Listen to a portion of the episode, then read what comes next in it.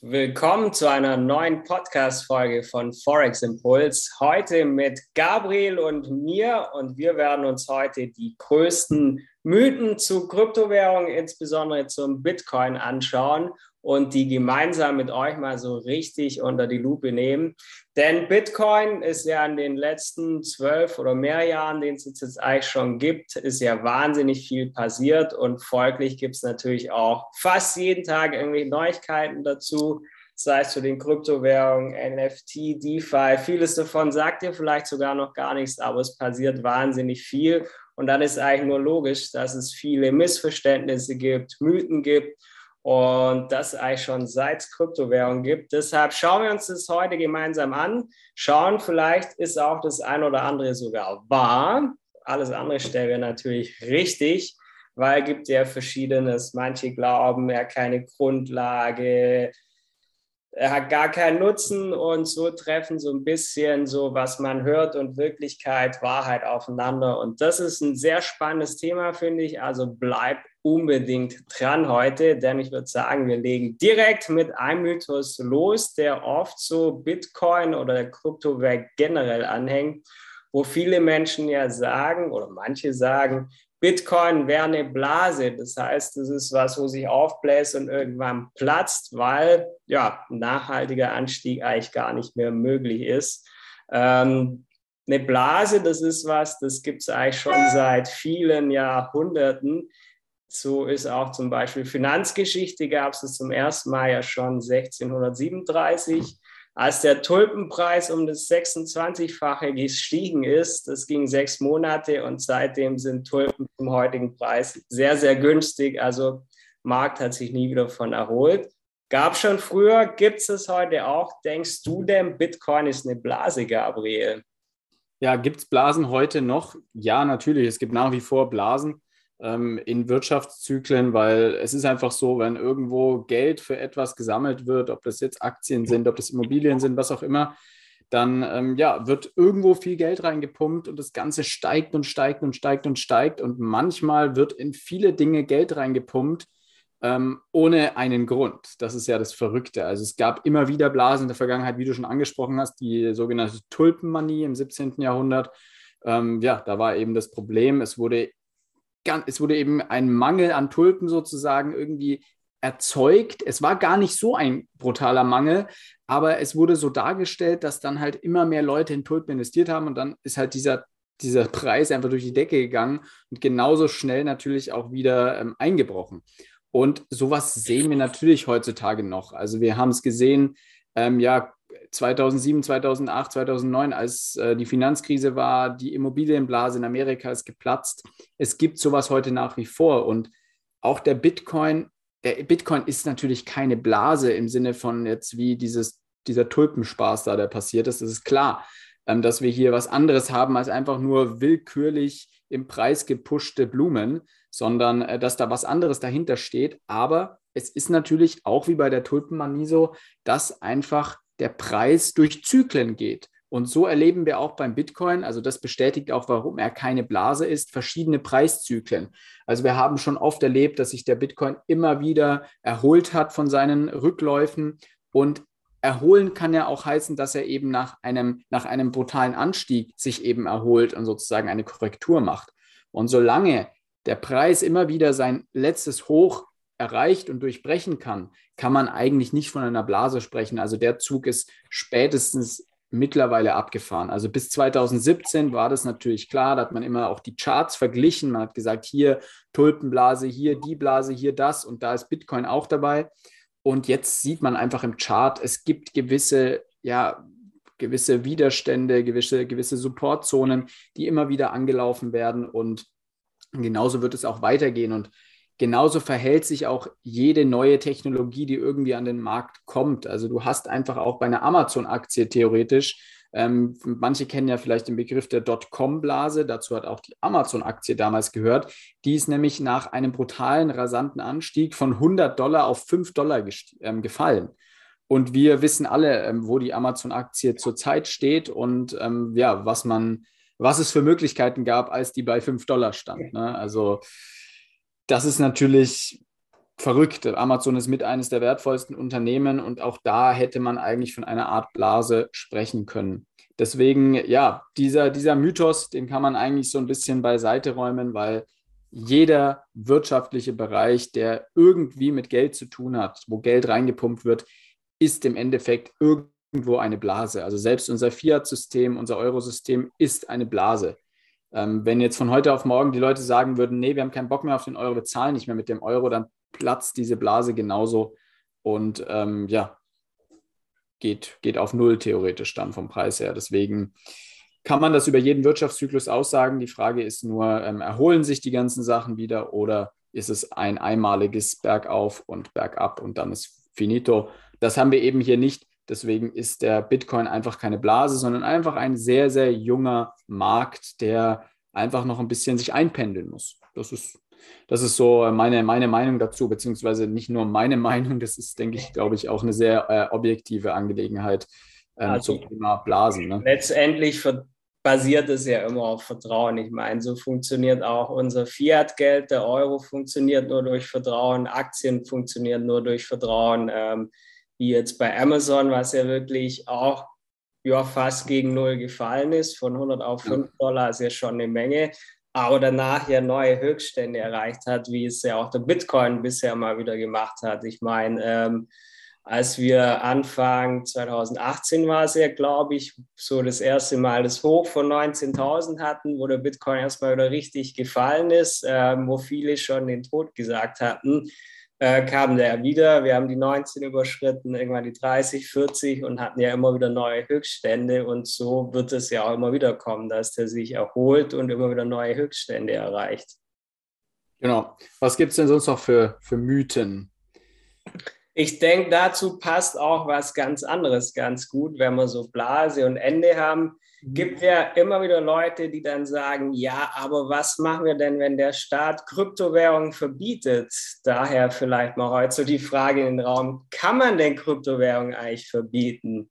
Also wir sehen das natürlich im Beispiel, am Beispiel China. Ähm, in China werden, werden Unternehmen zum Beispiel extrem unterdrückt, die mit Bitcoin arbeiten. Also man versucht das da. Das heißt, ein Staat kann natürlich in Unternehmen eingreifen. Also ein Staat kann sagen, wir wollen nicht, dass Firma XY, die in Deutschland sitzt, mit Bitcoin handelt oder mit Bitcoin Bitcoin als Zahlungsmethode anbietet. Das kann man natürlich verbieten, wobei wir das, wie soll man sagen, das ist in totalitären Systemen wie jetzt in China zum Beispiel natürlich einfacher, als das jetzt in Deutschland der Fall ist.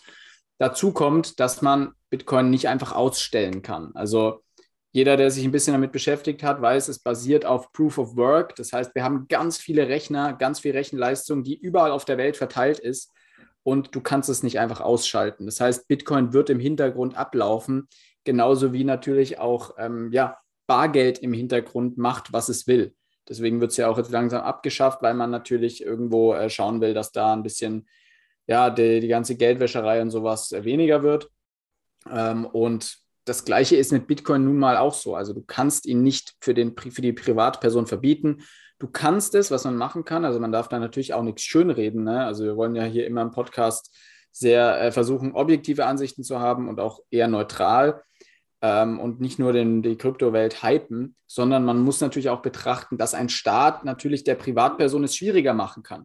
Also jetzt ähm, der, ja, keine Ahnung, der äh, Martin äh, M. aus Gütersloh, der denkt sich jetzt natürlich, ich kaufe Bitcoin, okay, aber wenn jetzt der Staat sagt, ja, wenn du dein Bitcoin verkaufst, verlangen wir aber 50 Prozent Steuer, dann überlegt er sich zwei, dreimal, ob er dann doch in Bitcoin investiert oder nicht.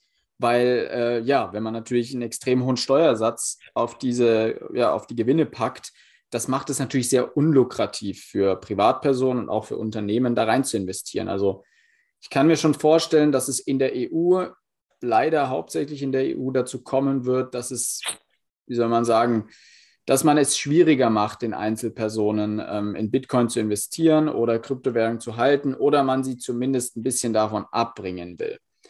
Das kann ich mir im ersten Sinne vorstellen, zumindest in den nächsten Jahren. Ich glaube nicht, dass das in fünf Jahren noch so ist, aber ich kann mir vorstellen, dass es in den nächsten Jahren alles so ein bisschen ins Rollen kommt und ähm, da jetzt einfach ein bisschen versucht wird, eben eine Bremse anzuziehen, ähm, damit eben nicht jeder, jeder Zweite äh, auf die Idee kommt, ich rette mich jetzt in, in die Kryptowelt, weil das würde halt unser Finanzsystem oder was heißt unser Finanzsystem, das Finanzsystem, auf dem jetzt zum Beispiel die EU aufgebaut ist, extrem ins Schwanken bringen. Und das kann man sich natürlich kaum vorstellen, aber das wollen natürlich einige Leute nicht. Ähm, genau. Deswegen verbieten kann man ihn nicht. Du kannst den Bitcoin nicht verbieten. Ähm, du kannst höchstens eben Einschränkungen ähm, erlassen. Also du kannst Gesetze erlassen, die einfach gewisse, ja, gewisse ähm, Transaktionen bei Kryptowährungen für, ähm, ja, schwieriger machen und einfach vielleicht auch teurer machen. In Österreich haben wir zum Beispiel, das ist ein gutes Beispiel, dass seit diesem Jahr jetzt gibt es eben diese Haltefrist nicht mehr. Also wenn jetzt jemand den Bitcoin kauft und ein Jahr später verkauft in Deutschland, ist er nach wie vor ähm, steuerbefreit und das hast du in Österreich nicht mehr. Also in Österreich zahlst du jetzt auch, wenn du dein Bitcoin zehn Jahre hältst, Steuern drauf. Und das kann natürlich sein, dass solche Dinge auch in Deutschland kommen werden oder dass so eine Frist vielleicht nach oben gesetzt wird, wie bei Immobilien auch, wo es eben zehn Jahre sind. Also Wobei genau, ich schon auch denke, dass so eine Entwicklung noch ein bisschen dauert, weil man muss ja auch ja. dazu sagen, dass die Politik mit sich mit diesem Thema auch schwer tut, weil ihnen auch ein Stück weit natürlich das Wissen fehlt, ähm, so wenn ich jetzt Staking mache oder ob ich jetzt einen Coin so halte, wo die oft gar nicht wissen, wie sollen wir was besteuern, weil die auch mit der Thematik, wo ja ist ja auch komplex, ist ja nicht nur der eine kauft einen Coin, der eine macht das. Ja. Ähm, wie mache ich das überhaupt, ist sehr schwer. Und sicher kann man es auch erschweren, aber letztendlich gibt es ja immer Wege, wenn man es wirklich möchte, trotzdem an den Markt ranzukommen, ja. weil es ja eben dezentral ist und wir haben ein weltweites Netzwerk. Von daher ist ja eigentlich kaum möglich, dass ein Staat sagt, ja, er kann zwar einschränken, aber er kann es eigentlich in dem Sinne nicht wirklich einfach so verbieten. Und inzwischen hängen da ja auch wirklich Firmen drin, wie Tesla hält ja viel Bitcoin ja. oder äh, BlackRock wird jetzt aktiv Finanzdienstleister. Also es ist ja nicht nur so, dass da Privatpersonen drin sind, sondern da steckt ja inzwischen auch viel mehr dahinter. Ähm, es stecken ja, was immer aktuell, 2 Billionen wo im Markt, Kryptomarkt. Ist ein bisschen stecken. weniger, es ist wieder ein bisschen gefallen, alles 1,85 oder sowas. Aber ja, sobald der Staat feststellen wird, dass er mehr Geld mit den Steuern einnehmen kann, als ihm durch die Lappen geht, durch, äh, ja, durch einfach Kryptohandel, wird er das so machen und das, äh, deswegen auf, es wird auf kein Verbot hinauslaufen. Aber man will halt die Märkte regulieren, damit man eben die Macht drüber hat, damit man auch sich daran beteiligen kann. Also wie lange hat es gedauert, dass zum Beispiel die deutsche Drogenpolitik dazu gekommen ist, äh, Cannabis jetzt langsam zu legalisieren, bis man festgestellt hat, wir können ja richtig viel Kohle machen, wenn wir Steuern darauf erheben, anstatt dass wir da jedem kleinen, äh, jedem kleinen Kiffer hinterherrennen, was uns extrem viel Geld kostet in der Staatskasse. Ne?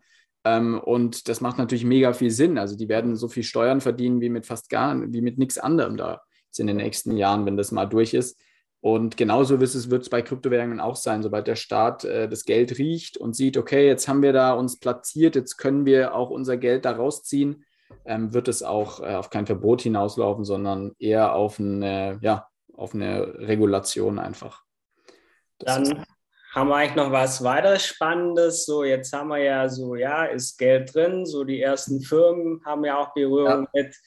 Ähm, ja, aber hat Bitcoin, haben Kryptowährungen eigentlich überhaupt eine praktische Verwendung? Weil es gibt ja auch Leute so, die sagen, das ist ja eigentlich nutzlos, Bitcoin bringt nichts. Vielleicht für illegale Geschäfte, ja, da kann man mit was mitmachen. Ähm, aber es ist nicht so ein wirkliches Zahlungsmittel, wo man sagt, hey, das ist hier richtig anwendbar. Ähm, ja, das ist ja auch was, wo immer mal wieder so durch die Welt geistert. Ja, also man muss natürlich bedenken, diese, dieser ganze Vorwurf, weil das ist wirklich ein Mythos, mit dem man, glaube ich, aufräumen muss, dass äh, Bitcoin nur für illegale Zwecke verwendet wird, ist natürlich Schwachsinn, weil auch der Euro wird für illegale Zwecke verwendet, der Dollar. Ähm, wenn wir uns überlegen, wie Drogen hauptsächlich gekauft werden, wie Waffen gekauft werden und so weiter, es läuft vieles über Bargeld ab, was überhaupt nicht ähm, vom Staat irgendwie beleuchtet werden kann. Ähm, und also es gibt, es wird viel mehr Schwarzgeld steckt im Euro drin als in Bitcoin. Liegt natürlich auch daran, dass einfach im Euro mehr Geld steckt als in Bitcoin, das ist keine Frage. Ähm, aber trotzdem kann man das nicht sagen. Also ich glaube, es gibt ein sehr kleines Transaktionsvolumen. Ich glaube, es ist weit, weit unter einem Prozent, was für illegale Zwecke verwendet wird. Ganz weit. Ähm, und bei Bitcoin, äh, bei, bei Euro ist es, glaube ich, wesentlich höher. Also jetzt lass mich keine falschen Zahlen von mir geben, aber ich glaube, beim, beim Euro könnten es 5, 6 Prozent sein, die für illegale Zwecke verwendet werden, was verdammt viel ist. Ähm, aber soweit, soweit ich weiß. Aber jetzt nicht das hier für bare Münze nehmen, ich bin mir nicht hundertprozentig sicher, aber ähm, trotzdem ist es ein ganz, ganz geringer Anteil, der bei Bitcoin ähm, irgendwie im Dark Web irgendwie verwendet wird. Und ganz im Gegenteil. Das Ding ist ja, man, natürlich ist die Blockchain dezentral, aber was man nicht vergessen darf, gleichzeitig, was eben auch gleichzeitig Nutzen ist, sie ist extrem transparent. Und das ist genau wieder das andere Ding. Also, wenn ich dir jetzt, wenn ich dir jetzt Coins schicke, Tom, ne, dann kannst du natürlich, du weißt natürlich, die kommen von mir, wenn ich dir das vorher gesagt habe, dann weißt du, dass das meine Adresse war und ich kenne deine Adresse, weil ich dir ja die Coins schicken muss. Wenn jetzt ein Dritter auf die Blockchain guckt, dann sieht der unsere Transaktion, kann der sehen. Also der sieht, ob ich dir 0,5 oder 0,2 Bitcoin gesendet habe oder was auch immer. Aber der sieht nicht, wer wem was geschickt hat. Aber die Menge sieht man eben. Und dadurch, dass es transparent ist, ähm, ja, ist es für, für, für, für so Schwarzmarktaktivitäten gar nicht mal so interessant. Weil spätestens, wenn eine einzige Adresse irgendwo mal rauskommt, kannst du alle Transaktionen einsehen, die diese Adresse gemacht hat. Und dann ist es auch zurückzuverfolgen irgendwann. Und deswegen ist es gar, mal, gar nicht mal so in, äh, interessant. Es gibt natürlich Blockchains, die wesentlich interessanter sind als die Bitcoin-Blockchain für sowas. Aber trotzdem kann man jetzt nicht sagen, dass, es, dass der Bitcoin dafür ja, ja, aus meiner Sicht eben aus den Gründen, die du gerade gesagt hast, eigentlich gar nicht so geeignet aus meiner Sicht, weil einfach, ja, es ist nicht so, man ist da nicht so unbekannt unterwegs, wie man eigentlich immer denkt. Genau. Ähm, von daher gibt es da sicher bessere Wege. Aber da noch so der Vorwurf hat ja keine praktische Verwendung. Können wir dazu ja, das, was sagen? Also im Endeffekt Gold Gold hat jetzt, wir nehmen jetzt das Beispiel Gold, ähm, vergleichen das mit Gold. Gold hat im Endeffekt auch keine praktische Verwendung. Ne? Also du kaufst jetzt nicht Gold und dann kannst du dir zu Hause irgendwie, was weiß ich was, äh, das äh, essen oder ähm, irgendwas damit bauen wirklich. Also natürlich wird Gold in der Industrie verwendet für gewisse Dinge, aber überwiegend ist Gold einfach so viel wert, weil es begrenzt ist. Ne? Also alles, was auf unserer Welt irgendwie begrenzt ist, hat eigentlich einen hohen Wert. Deswegen sollte Wasser eigentlich auch einen hohen Wert haben. Aber das ist wieder eine andere Geschichte. Ähm, Gold ist einfach ein begrenztes, knappes Gut, ist dadurch deflationär. Und das gleiche haben wir bei Bitcoin auch. Es wird nur 21 Millionen Bitcoin geben, sogar ein bisschen weniger, aber allerhöchstens 21 Millionen Bitcoin circa. Und das ist natürlich, ähm, ja, einfach ein knappes Gut dadurch. Dadurch ist der, der, der ganze Vorrat ist, ist knapp. Man kann es auch leichter versenden als Gold. Ne? Gold ist schwer. Ähm, man muss Angst haben, dass man ausgeraubt wird, vielleicht, wenn man mit seinem Goldlaster ähm, irgendwo durch die Gegend fährt. Und Bitcoin kannst du ganz, ganz easy verfolgen, äh, verfolgen, sage ich schon, versenden, wie du halt auch eine E-Mail versendest. Ne? Und ansonsten kannst du natürlich mit Bitcoin einfach Daten versenden. Also du kannst in sehr kurzer Zeit sehr hohe Mengen an Daten verschlüsselt versenden. Also es gibt keinerlei äh, Möglichkeit, Daten auf so eine Art und Weise so schnell und verschlüsselt gleichzeitig zu senden. Ähm, und vor allem dezentral, weil wir haben ja immer, ich nehme jetzt immer gerne das Beispiel mit WhatsApp. Wenn ich dir jetzt eine WhatsApp schicken würde, dann landet die ja nicht von meinem Handy auf deinem Handy direkt, sondern wir haben einen Mittelsmann. Wir haben WhatsApp mit seinem riesen Server, der in der Mitte steht. Und erstmal landen die Sachen da und dann werden sie vom Server an dich weitergeleitet. Ne? Ähm, und das ist so ein bisschen der Vorteil bei Bitcoin. Du hast da nicht diesen Mittelsmann. Du hast auch nicht die Gefahr, dass da irgendwas gehackt wird oder so, weil WhatsApp ist natürlich oder jede Art von Datenspeicherung ist angreifbar, weil es einen Mittelpunkt gibt. Wenn der gehackt wird, dann ist das System lahmgelegt. Wie oft hatten wir das schon? WhatsApp funktioniert nicht, Facebook funktioniert nicht, oder? Kennt jeder, der, der diese Plattform nutzt. Und ähm, dann wundert man sich immer und nach ein paar Stunden geht es plötzlich wieder. Ja, hat sich wohl ein Hacker schön irgendwo eingenistet. Ähm, und das passiert einfach bei Bitcoin nicht. Du kannst nicht einen Computer lahmlegen und die ganze Blockchain lahmlegen. Funktioniert nicht. Du müsstest effektiv mehr als 50 Prozent aller beteiligten Computer gleichzeitig lahmlegen, um, ähm, ja, um so einen Angriff auf die Blockchain überhaupt vornehmen zu können. Und das ist einfach extrem unwahrscheinlich. deswegen, ja, Vorteil ist einfach, wir können Daten verschlüsselt, schnell versenden. Das ist, das ist ein Riesenvorteil.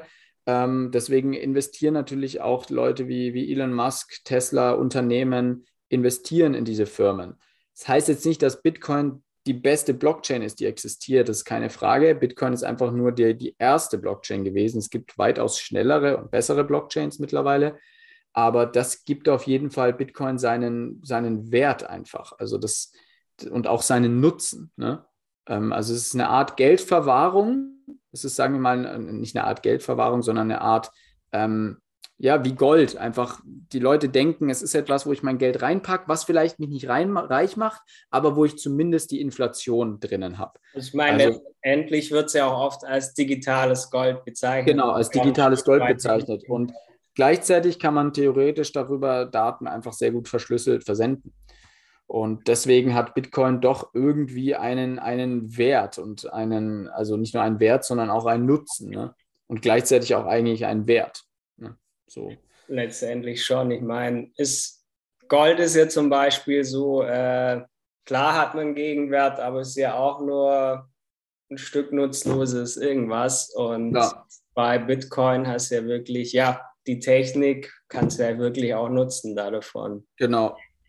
Aber dann schauen wir uns doch noch den nächsten Mythos an, außer du hast noch was zu dem Thema, wo wir gerade waren. Äh, nee, ich glaube, das äh, verschmilzt auch alles so ein bisschen, die Themen.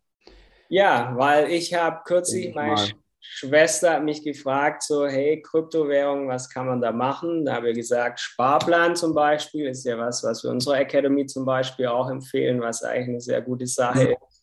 Dann kam erstmal nichts mehr, dann habe ich nochmal nachgehakt, dann kam so, ja, aber Bitcoin ist ja so Kryptowährung schon auch so ein bisschen schlecht für die Umwelt. Mhm. Und wenn die Leute so bisschen Umweltbewusstsein haben, ist ja oft dann so der Vorwurf, hey, die Bitcoins oder generell Kryptowährungen zu schürfen, ist ja ein energieintensiver Vorgang, klar, stimmt ja auch. Ähm, das ist ja eigentlich voll schlecht für die Umwelt. Da habe ich sie so gefragt, ja, und wenn du dein Geld aus dem Bankautomat holst, fragst du dann bei der Bank auch nach, ob die das mit äh, regenerativer Energie machen. Ja. Erstmal so, ja, das stand in dem Artikel nicht drin, deshalb können wir uns ja vielleicht mal anschauen und das Natürlich vielleicht objektiv betrachten. So, ist jetzt wirklich Bitcoin, Ethereum und Co. schlecht für die Umwelt? Also es, es gibt natürlich diese Artikel zuhauf. Liegt einfach daran, dass ähm, Journalismus, Journalisten sich gerne auf negative Nachrichten stürzen. Ist ganz klar. Ne? Also es ist viel interessanter, einen Artikel rauszubringen mit der Überschrift Bitcoin, der Umweltzerstörer ähm, wann nimmt es ein Ende, als einen Artikel herauszubringen mit äh, Bitcoin ja, rettet die Umwelt und nutzt nur erneuerbare grüne Energie. Weil das schreibt sich gerade sowieso jeder auf seine Flagge und deswegen ist es gar nicht mehr so interessant. Ähm, ist es jetzt wirklich so, dass, äh, dass Bitcoin die Umwelt schädigt? Also natürlich, Bitcoin, wie du schon gesagt hast, ist energieintensiv. Wir brauchen Energie, um diese Computer, um diese Mining-Rechner laufen zu lassen. Jetzt ist aber die Frage, wo kommt die Energie her? Wenn wir jetzt natürlich diese Rechner hauptsächlich auf Island hätten oder allgemein in Ländern, wo viel Erdenergie, also Erdwärme, Solarenergie, Windkraft, Wasserkraft genutzt wird, hätten wir kein Problem. Also wenn sozusagen 100 Prozent der Rechner mit 100 Prozent ähm, umweltfreundlicher Stromerzeugung generiert werden, betrieben werden, dann hätten wir das Problem schon vom Tisch. Jetzt ist es natürlich aber so, dass auch mitten irgendwo in den USA oder auch irgendwo in Osteuropa diese Blöcke, diese Mining-Unternehmen stehen und die nutzen dann natürlich andere Energiequellen. Ne? Die nutzen dann vielleicht auch Kohlekraft oder Atomkraft oder, oder, oder.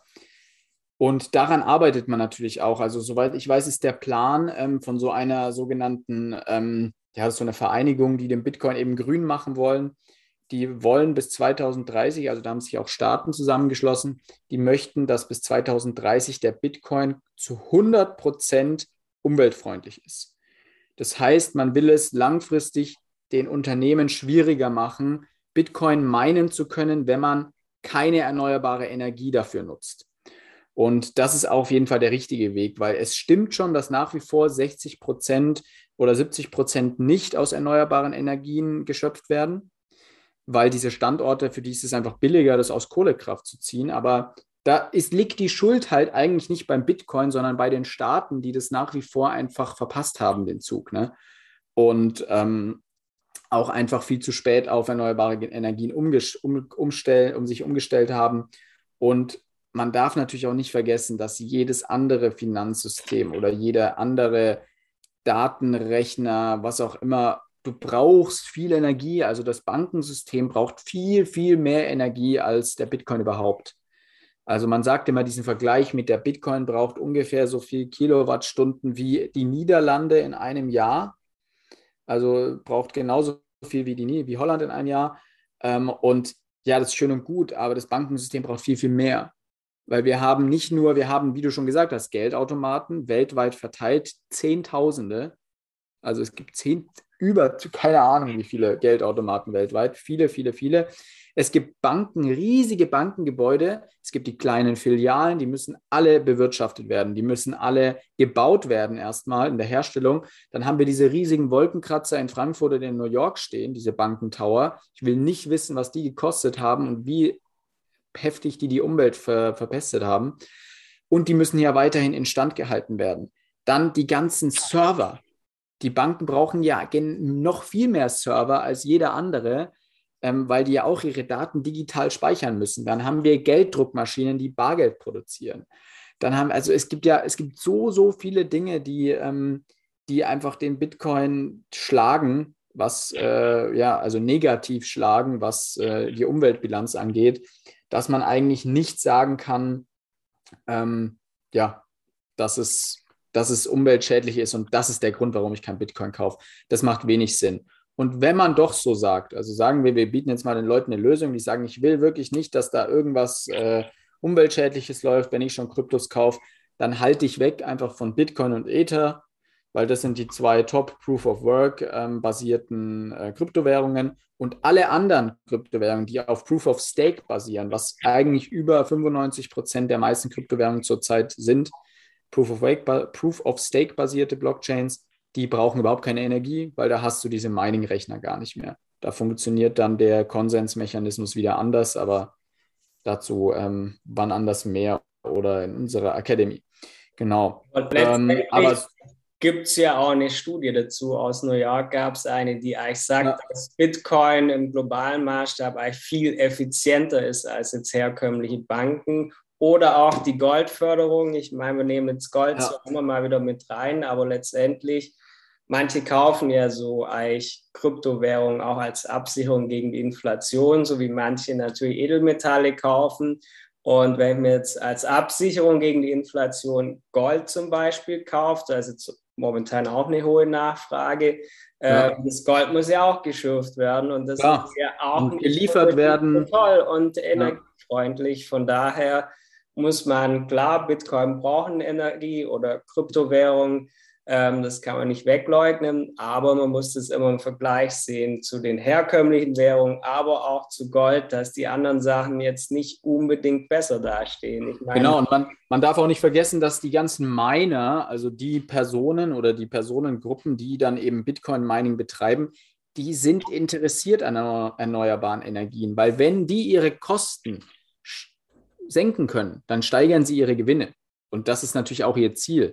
Das heißt, sobald du den Minern, die irgendwo im tiefsten Texas vielleicht meinen, wo es keine, wo man eben wenig erneuerbare Energien vielleicht hat, ähm, wenn du denen eine Möglichkeit gibst, wie sie billiger Strom bekommen können, dann werden die das sofort nutzen. Die werden nicht sagen, nee, also dann zahle ich lieber 50 Cent mehr pro Kilowattstunde für meinen Kohlestrom, anstatt dass ich äh, hier ein Windkraftwerk benutze. Ne? Das ist klar, die werden das nutzen, was für sie günstiger ist und dann im Endeffekt auch lukrativer ist für sie. Und wenn das die erneuerbaren Energien schaffen in den nächsten fünf bis zehn Jahren, dann werden wir ohne Problem bis 2030 ja, Bitcoin äh, komplett 100 Prozent ähm, umweltschonend nutzen können. Ja. So, so, viel zu dem Punkt. Also Bitcoin schädigt auf keinen Fall die Umwelt. Da gibt es da gibt's schon schlimmere Dinge. Das ist keine Frage. Ja, dann ein bisschen haben wir das Thema ja auch schon. Bitcoin ist eigentlich gar nicht sicher. So auch das Thema, kann der gehackt werden? Ähm, Gibt es ja auch einige, die der Meinung sind, das Ganze ist eigentlich gar nicht sicher. Ähm, muss man dazu sagen, das Bitcoin-Netzwerk gibt es jetzt schon einige Jährchen, ähm, wurde aber noch nie gehackt. Ähm, das ist ein Open Source Quellcode. Ich meine, zahllose Sicherheitsexperten, Informatiker, eigentlich jeder hat das Ganze schon unter die Lupe genommen. Ja. Ähm, ja. Ist jetzt Bitcoin sicher oder nicht? Also Bitcoin ist auf jeden Fall, wenn man weiß, wie man mit, mit äh, der Kryptowelt umgeht, wie man ein Wallet sichert, extrem sicher. Das ist ja auch der, der Riesenvorteil. Ähm, das haben wir ja vorhin schon angesprochen, eben, dass wir keine einzelnen Datenserver, Speicherungsserver haben, der angegriffen werden kann, sondern du hast viele verschiedene Knoten in über, ja, in wahrscheinlich über 100 Ländern der Welt verteilt, die ähm, gleichzeitig angegriffen werden müssten. Wir können das mal kurz auch noch ein bisschen theoretischer machen für die, die es interessiert. Ähm, der Bitcoin bzw. die Blockchain kann nur verfälscht werden und nur gehackt werden in dem Sinne, wenn sich über 50 Prozent aller Miner zusammenschließen würden und einen sogenannten 51-Prozent-Angriff durchführen würden. Ähm, noch ganz kurz erklärt vielleicht für die, für die, die äh, Freaks unter uns. Ähm, wenn jetzt jemand schafft oder wenn eine Personengruppe es schafft, die, Blockchain, die Block 50 Prozent der Blockchain oder des Mining-Anteils zu besitzen und dann die Blockchain kopiert, kann er eine größere Blockchain erstellen, die dann sozusagen die Blo also die Blockchain verändern kann auch und somit die neue richtige Blockchain wird. Und dann wäre die Blockchain verfälscht und man könnte die Blockchain hacken, theoretisch, und alle Daten ähm, neu einspeisen. Man könnte Daten ändern. Weil im Grunde genommen ist es so, dass ein Datenblock, der einmal in der Blockchain abgesichert wurde und validiert wurde, verifiziert wurde, der kann nicht mehr verändert werden. Das ist der Riesenvorteil. Ähm, Stichwort Ethereum, ähm, Smart Contracts, also dass man einfach Verträge hat, die digital gesichert sind und nicht mehr verändert werden können. Das heißt, hier haben wir den Vorteil, dass das Ganze schon extrem sicher ist. Dann kommt immer so ein bisschen, ich weiß nicht, ob du davon auch schon gehört hast, Tom, von, von dem Thema mit den Quantencomputern. Ähm, da wird auch immer viel drüber gesprochen. Ja, wir haben ja Quantencomputer bald, die, äh, die dann äh, sozusagen den Bitcoin berechnen, also berechnen, die, die Algorithmen dahinter errechnen können und dann sozusagen das faken können. Ich glaube, wir sollten jetzt erstmal die Zeit der Blockchain kommen lassen und dann ist noch Zeit für, ähm, für Quantencomputer. Also ich glaube, da stehen wir noch sehr, sehr am Anfang, was Quantencomputer angeht. Ähm, bis dahin äh, haben wir wahrscheinlich auch 100% Ökostrom überall auf der Welt und dann gibt es wahrscheinlich erst Quantencomputer. Und bis dahin vergeht, glaube ich, noch sehr, sehr viel Zeit. Also das würde ich jetzt nicht als negativen Punkt sehen. Was man aber auf jeden Fall sagen muss, ganz, ganz wichtig, um jetzt hier nicht wieder ähm, Green Bitcoin Washing zu machen ähm, und zu sagen, ist alles supi und voll sicher. Die Einzelpersonen, die ihre Wallets sichern, müssen wissen, wie sie das machen. Bitte beschäftigt euch damit, bevor ihr vor allem bevor ihr größere Summen auf Wallets versendet oder die auch dort liegen habt und dort ähm, irgendwie länger liegen lassen möchtet, beschäftigt euch mit dem Wallet, beschäftigt euch mit den Arten von Sicherungen. Also wie sichere ich mein Wallet? Wie, wie geht das überhaupt? Was für Möglichkeiten gibt es? Es gibt ja Cold Wallets, es gibt Hot Wallets, es gibt Custodial Wallets, es gibt Non-Custodial Wallets und dann gibt es da nochmal Untergruppen. Es gibt Coins, die solltest du da liegen lassen, es gibt Coins, die solltest du vielleicht da liegen lassen. Ähm, das, das, damit muss man sich beschäftigen, weil der Bitcoin ist nur so sicher und die Blockchain ist nur so sicher, wie der einzelne Anwender es auch zulässt. Wenn der, also wenn der, wenn der einzelne Anwender Fehler und äh, Lücken einfach im System irgendwie bei sich selbst hat, dann kann natürlich eine Einzelperson gehackt werden. Das ist keine Frage.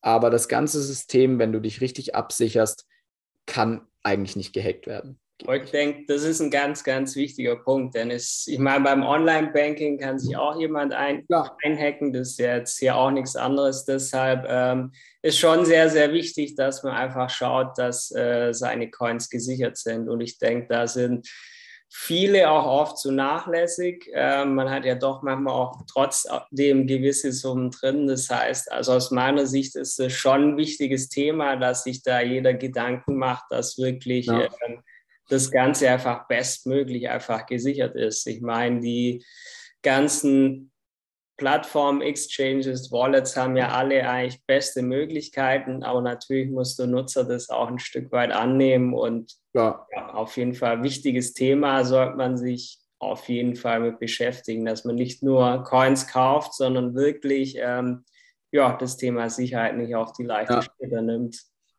Klar. Ja, es gibt, es gibt schon einfach sehr viele, sehr viele Mythen anscheinend doch um Bitcoin, wie wir jetzt festgestellt haben. Ja, ich meine, es ist ganz normal, es ist ein neuer Markt, äh, neue Technologien, viel Neues kommt regelmäßig dazu. Da ist es eigentlich, gehört es eigentlich schon mit dazu. Und es gibt halt auch viel Halbwissen im Internet, jeder schreibt irgendwas dazu. Klar. Da passt auch das nächste Thema vielleicht ganz gut, weil ähm, Gabriel, am Ende ist es einfach nur Glücksspiel, oder? Ich meine, bei den Schwankungen der Volatilität, wo wir haben, ist doch einfach nur Glück, oder? Es ist eigentlich nur Glück. Also so wie alles im Leben ist es nur Glück und es macht keinen Sinn. Nee, natürlich ist es nicht so. Also Glücksspiel, wie soll man sagen? Also schauen wir uns jetzt mal die letzten zwei, drei Jahre von Bitcoin an. Oder nicht nur von Bitcoin, sondern von den größten fünf Währungen. Zum Beispiel nehmen wir noch Ether rein, nehmen wir einen Binance-Coin rein. Da gibt es nicht mehr diese Schwankungen, die wir vor fünf Jahren hatten. Du hast nicht mehr von, dass der Bitcoin heute 50.000 und am Tag darauf 30.000 wert ist das hast du nicht. Also eine 24-Stunden-Schwankung von über 10 Prozent ist jetzt schon viel. Das ist mittlerweile noch, also mittlerweile viel. Und also, dass das letzte Mal der Bitcoin, glaube ich, in 24 Stunden um 30 Prozent gefallen oder gestiegen ist, das gab es schon lange nicht mehr. Schon ein bisschen her. Und natürlich hast du das bei kleineren Coins oder auch bei den sogenannten Meme-Coins, ne, wie jetzt Dogecoin oder so, also Coins, die eben wirklich keinen Nutzen haben wo nur spekulative Investoren dahinter stehen, die Geld machen wollen. Ne? Also deswegen gibt es ja auch diese Volatilität, weil du halt Leute hast, die wollen schnell Kohle machen. Genau wie bei Aktien oder bei anderen Dingen. Die gehen in den Markt rein, nur um Kohle zu machen und nicht um langfristig anzulegen, sondern die wollen Bewegungen mitnehmen. Die wollen schnell aus einer halben Million in 600.000 machen oder 750.000 in so kurzer Zeit, wie es geht. Und daher hast du diese Bewegungen und ähm, deswegen ist, ist, Bitcoin also auch weit entfernt von, vom Glücksspiel oder zu sagen, dass es nur Glücksspiel ist, das ist ja keine, keine Frage mehr heutzutage, vor allem weil immer mehr, ähm, immer mehr Länder dazu beitragen, dass es Regularien gibt, dass man ähm, eben schaut, dass auch gewisse Regeln eingehalten werden beim Handel. Und je mehr das kommt, desto mehr Geld fließt rein, desto mehr konservative Investoren werden auch reingehen und desto weniger volatil wird auch der Markt auf jeden Fall. Also das, das ist, glaube ich, keine Frage. Und da muss man schon klar abgrenzen von, äh, von, von Casino und von Glücksspiel und so weiter. Also es ist letztendlich so, umso mehr Geld reinkommt, umso schwieriger wird es auch, dass da so hohe Volatilität und Schwankung reinkommt, ganz klar. Ähm, und inzwischen sind es auch, wir hatten es ja vorher schon, eigentlich nicht mehr nur private Anleger, die da Geld drin haben, sondern Tesla hat ja, glaube ich, über 600 Bitcoins, auf jeden Fall ein Milliardenbetrag. Ähm, viele, viele, viele, viele. Tesla hat. haben ihr Geld drin. Das heißt, da sind ja auch Leute drin, die eigentlich nach Stabilität suchen und die würden das nicht machen oder Firmengelder verwenden, wenn das jetzt wirklich so ja, Casino-Mentalität hätte. Ich denke, aus dem Stadium sind wir weit drüber raus. Das also Te Tesla-Besitz, ich will jetzt nicht besserwisserisch sein, aber ich bin es trotzdem.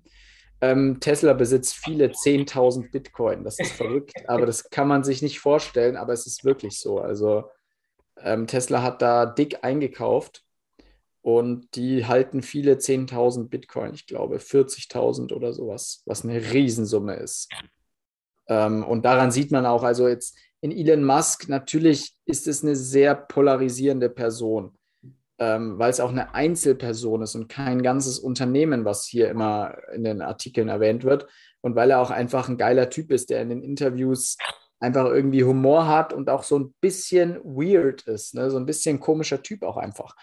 Aber deswegen ist er halt auf jeden Fall nicht dumm, sondern eher das Gegenteil. Also äh, ich schätze den Mann jetzt eher als intelligent ein und auch als äh, innovativ denkend und jemand, der jetzt nicht zukunftsorientiert und denkt und gleichzeitig intelligent handeln will, dem, dem würde ich jetzt nicht zutrauen, dass er aus Spaß mal ein paar 10.000 Bitcoin kauft. Einfach so. Ne?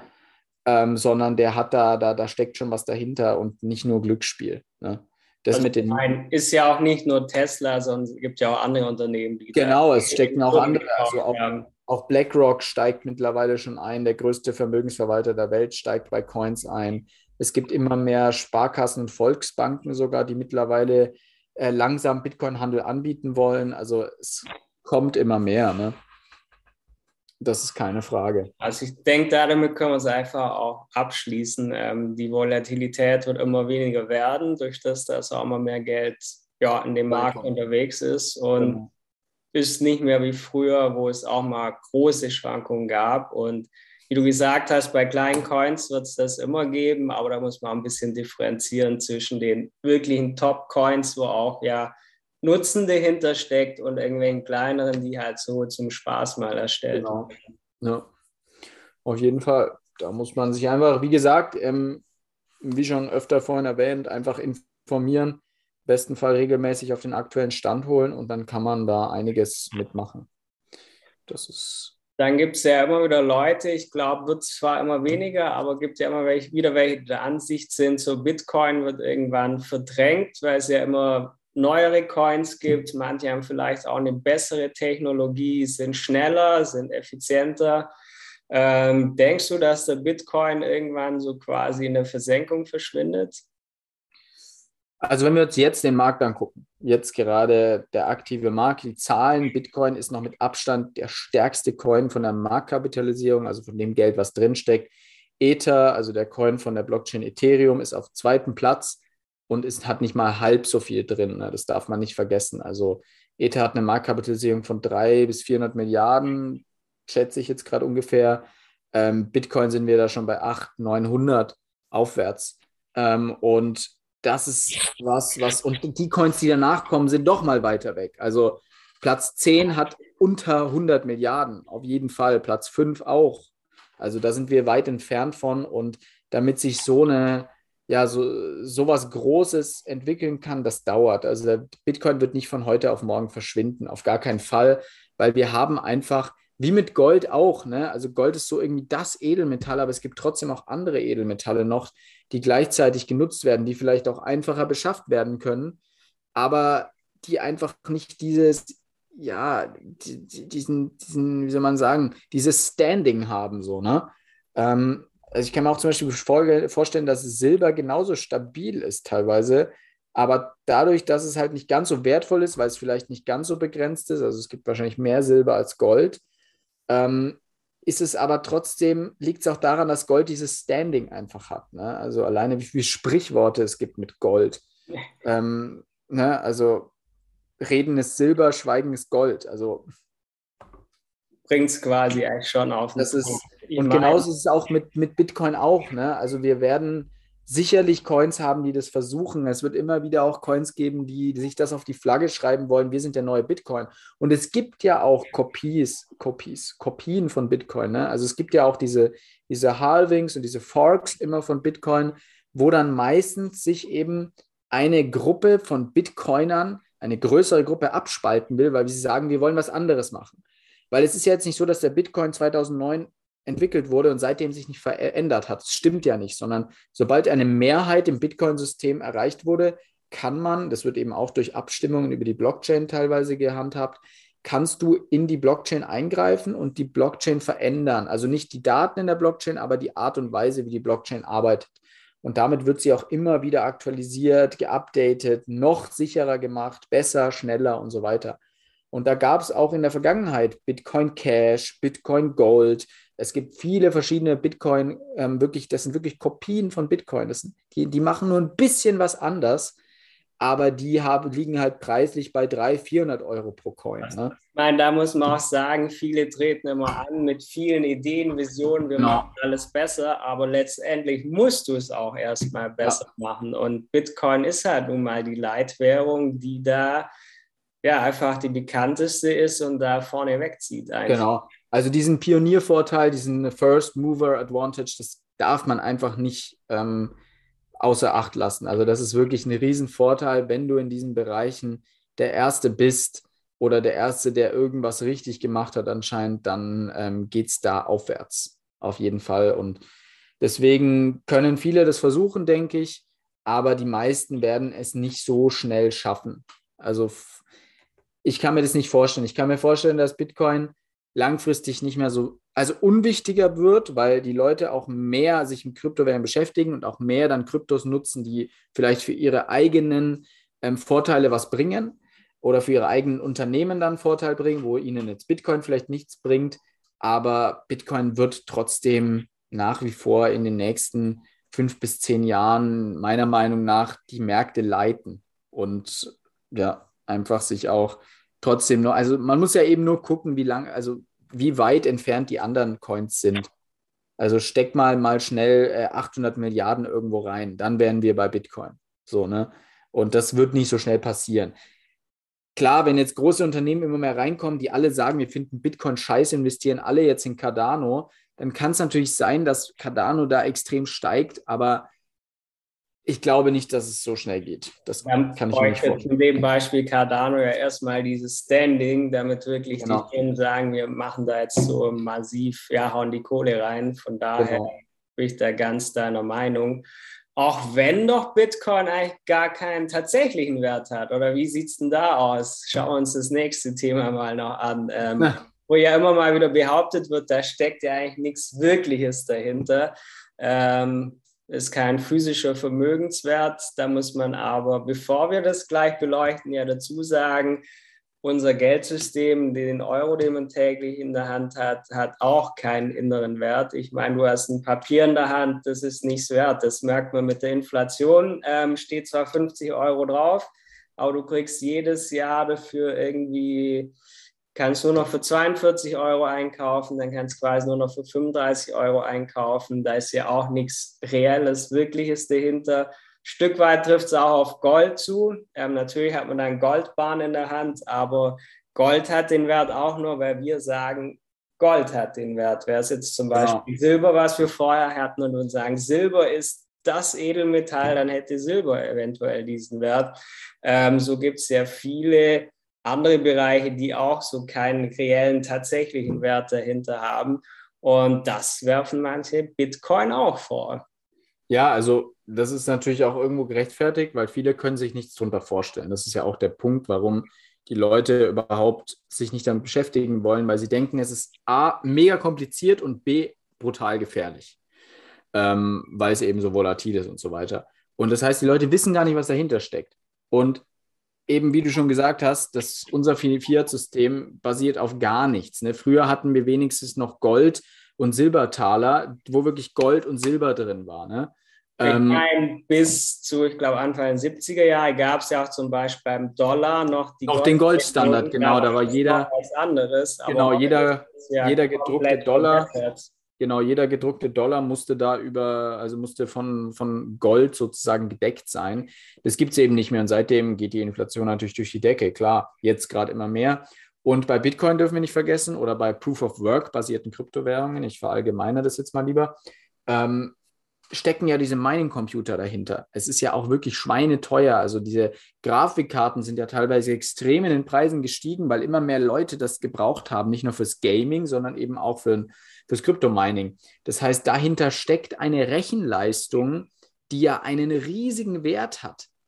Und da wird keiner jetzt sagen von heute auf morgen, wir schalten das jetzt ab gleichzeitig, weil was machen die dann mit ihren Rechnern? Was machen die dann damit? Ne?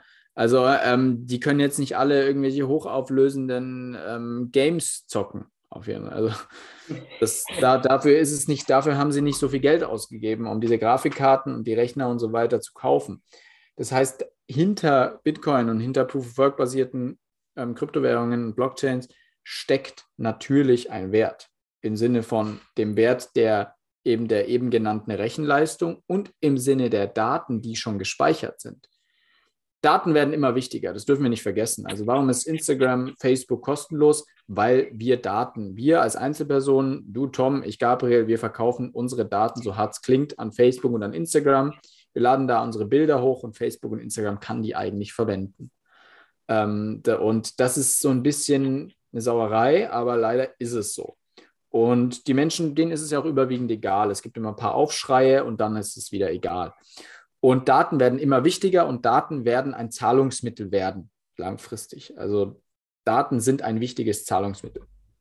Und Bitcoin hat dann bis dahin oder auch jetzt schon einfach einen großen Anteil an Daten gespeichert. Und die sind ja dann, wenn man sagen würde, es hat keinen Wert, dann haben ja diese Daten an sich auch alle keinen Wert, die dahinter stecken. Also das, das darf man einfach nicht, ähm, ja, vergessen. Und die Knappheit, eben, dass wir eine deflationäre Währung haben, dass wir nur 21 Millionen Bitcoin irgendwann haben werden. Knappheit ist einfach ein wesentlich bestimm wertbestimmender Faktor. Also es ist ein, wie bei Gold auch. Ne? Also ich denke, das ist ja sehr, sehr wichtig, dass man wirklich hier die Knappheit hat, Gold, Bitcoin, ähm, nicht so wie bei unserem Finanzsystem, wenn wir das so vergleichen, das bisherige, wo ja viele als sicher erachten, letztendlich ähm, ja ist ja schon eigentlich ein wackeliges Konstrukt, weil es immer mehr verwässert wird, weil wir drucken ja insbesondere ja. in den letzten Jahren immer mehr nach. Beim Dollar ist ja auch ganz heftig so, die Summe, die an Dollar in Umlauf ist, ist ja 40 Prozent davon in den letzten Jahren entstanden und das ist schon sehr, sehr ungesund und da steckt auch nichts dahinter letztendlich. Ist eine Zahl drauf gedruckt, ähm, aber die sagt ja nichts aus. Da ist ja nicht wie früher die Goldbindung, wo wir eben hatten, so, genau. da ist nichts als Sicherheit letztendlich dahinter. Ja. So ist es. Deswegen, ähm, ja, dieser, dieser Mythos also auch anscheinend ein Mythos. Jetzt müssten wir so einen Haken dahin machen. So. Ich glaube, damit haben wir jetzt auch schon aber jede Menge heute abgehakt. Wir haben einiges hier durchgenommen. Aber ich denke, das ist einfach wichtig, auch für die, die bis hierher zugehört haben. Stark. Ja. Aber ähm, es gibt zu dem Thema einfach, weil es neu ist, weil vieles kommt, einfach viel Halbwissen und deshalb ist wichtig, dass man sich ja da mit auseinandersetzt. Ich meine, wenn man sich wirklich mit dem Thema beschäftigt, da kann man Stunden drin vergraben, weil es einfach viel dazu gibt. Aber ich denke, heute haben wir mal so das Wichtigste so ein bisschen auseinandergenommen. Ähm, Gibt es was, was du Leuten auf den Weg geben kannst, wenn sie mit Kryptowährungen sich beschäftigen, wo man darauf achten muss oder was wichtig ist? Wie schon, wie schon vorhin erwähnt, ähm, Thema Sicherheit. Schaut, dass ihr, wenn ihr euch Wallets erstellt, wenn ihr größere Vermögenswerte auch äh, in Kryptowährungen investieren wollt, schaut, dass ihr euch da absichert, dass ihr euch damit beschäftigt, dass ihr euch eine Informationsquelle haltet, die, der ihr vertrauen könnt in dem Bereich dass ihr Dinge vergleicht, dass ihr Kryptobörsen vergleicht, dass ihr Wallet-Anbieter vergleicht, ähm, damit man einfach weiß, was man macht und damit man weiß, wo das Geld ist und damit man vor allem immer der alleinige Besitzer dieses Geldes ist und sich das nicht irgendwo teilt mit irgendwelchen Börsen oder sich einfach angreifbar macht. Deswegen da, ja, learn, learn and earn dann, aber erst learn. Ja. So ist es. Wenn der Zuhörer jetzt noch Fragen hat, wo findet er uns denn? Wo findet er uns denn? Naja, es gibt äh, einmal natürlich unsere, unsere Instagram-Page und ähm, wir, wir haben auch einen TikTok-Channel. Der Krypto-Kanal Deutsch findet ihr das. Unbedingt den mit den vielen Followern klicken, weil es gibt leider sehr, sehr viele Fake-Channels mittlerweile auf TikTok. Das heißt, äh, da findet ihr tägliche Krypto-News. Da könnt ihr auch Fragen stellen die Kommentare. Dann kann man vielleicht auch mal ein Video zu einer gut gestellten Frage machen. Ähm, und ansonsten natürlich auch auf unserer Website gibt es auch den Zugang zu einer Krypto Academy, die alle Basic, ja, Basic-Dinge, die wichtig sind, anspricht und jedem Anfänger, aber auch schon Fortgeschrittenen einen gewissen Weg leitet in die Kryptowelt und die auch regelmäßig geupdatet wird, weil, wie gesagt, man muss sich auf dem aktuellsten Stand halten. Es kommen neue Dinge dazu, alte fallen weg und die sind natürlich wichtig ähm, im Auge zu behalten. Ganz klar. Ich denke als Fazit, also wir helfen euch gern, wenn ihr irgendwo Fragen habt, meldet euch gern bei uns. Wir haben ansonsten, wie Gabriel gesagt hat, auf unserer Website sehr viel Passendes dazu. Wir werden aber Website, TikTok, Insta, alles noch hier entsprechend verlinken, dass man so einfach wie möglich hinkommt. Vergesst nicht, unseren Podcast jetzt auch noch zu abonnieren, egal wo ihr es gerade hört. Ähm, gerne dürft ihr uns natürlich auch eine Bewertung dalassen. Und wir freuen uns, dass ihr so lange zugehört habt. Und ja, hast du noch was, was auf den Weg geben möchtest? Bis, bis zum nächsten Mal. Im besten Fall bis zur nächsten Woche. Und ähm, ja, schön am Ball bleiben, die your, do your own research, aber hört natürlich unseren Podcast, weil da ist schon ein, ein großer Teil abgedeckt. Ich denke, heute haben wir wirklich viel abgedeckt, zumindest an Mythen, die es gibt. Auf jeden Fall. Von daher, bis zum nächsten Mal. Wir hören uns Mal. nächste Woche. Ciao, ciao. Ciao.